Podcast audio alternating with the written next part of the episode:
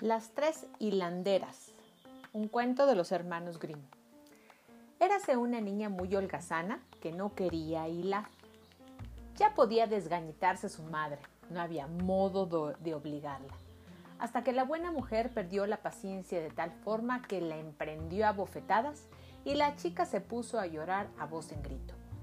Acertaba a pasar en aquel momento la reina, y al oír los lamentos hizo parar a la carroza entró en la casa y preguntó a la madre por qué pegaba a su hija de aquella manera, pues sus gritos se escuchaban en todos lados. Avergonzada la mujer de tener que preguntar la holgazanería de su hija, respondió a la reina. No puedo sacarla de la rueca. Todo el tiempo se está hilando, pero soy pobre y no puedo comprar tanto lino. Dijo entonces la reina. No hay nada que me guste tanto como oír hilar. Me encanta el zumbar de los tornos. Dejad venir a vuestra hija a palacio conmigo. Tengo lino en abundancia y podrá hilar cuanto guste. La madre asintió a ello muy contenta y la reina se llevó a la muchacha. Llegadas a palacio, condújola a tres aposentos del piso alto, que estaban llenos hasta el techo de magnífico lino.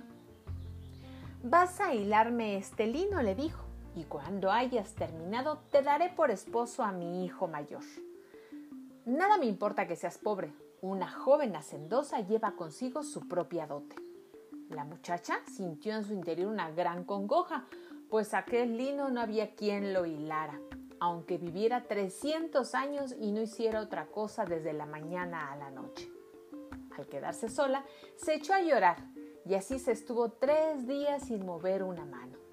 Al tercer día presentóse la reina y extrañóse al ver que nada tenía hecho aún, pero la moza se excusó diciendo que no había podido empezar todavía por la mucha pena que le daba el estar separada de su madre.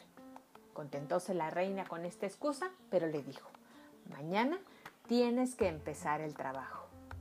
Nuevamente sola, la muchacha, sin saber qué hacer ni cómo salir de apuros, se asomó en su desazón a la ventana y vio que se acercaban tres mujeres.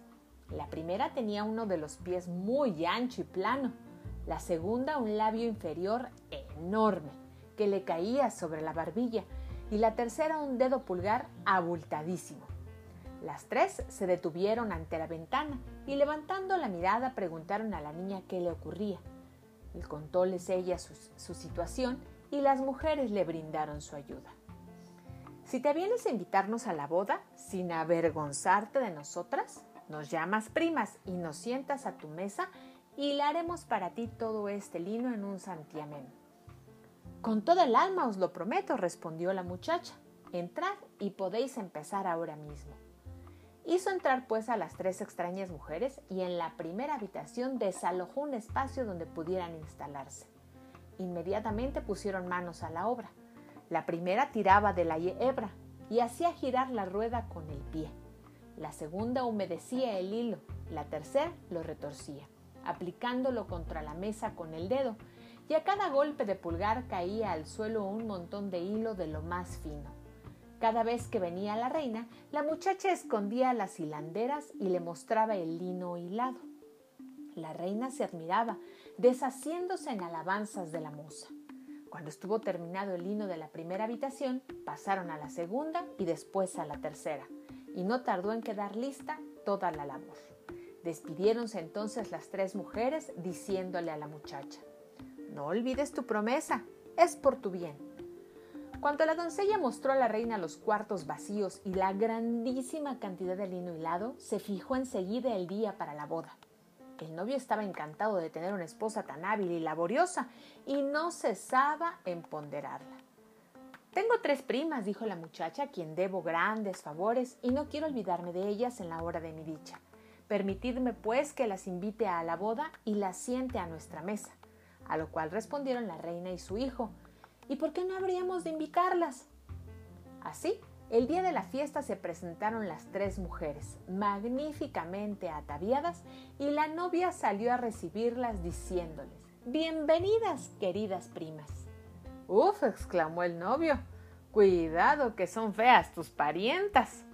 Y dirigiéndose a la de enorme pie plano, le preguntó, ¿Cómo tenéis este pie tan grande? De hacer girar el torno, dijo ella, de hacer girar el torno. Pasó entonces el príncipe a la segunda. ¿Y por qué os cuelga tanto ese labio? De tanto lamer la hebra, contestó la mujer, de tanto lamer la hebra. Y la tercera, ¿y cómo tenéis este pulgar tan achatado? Ay, suspiró, de tanto torcer el hilo, replicó ella, de tanto torcer el hilo.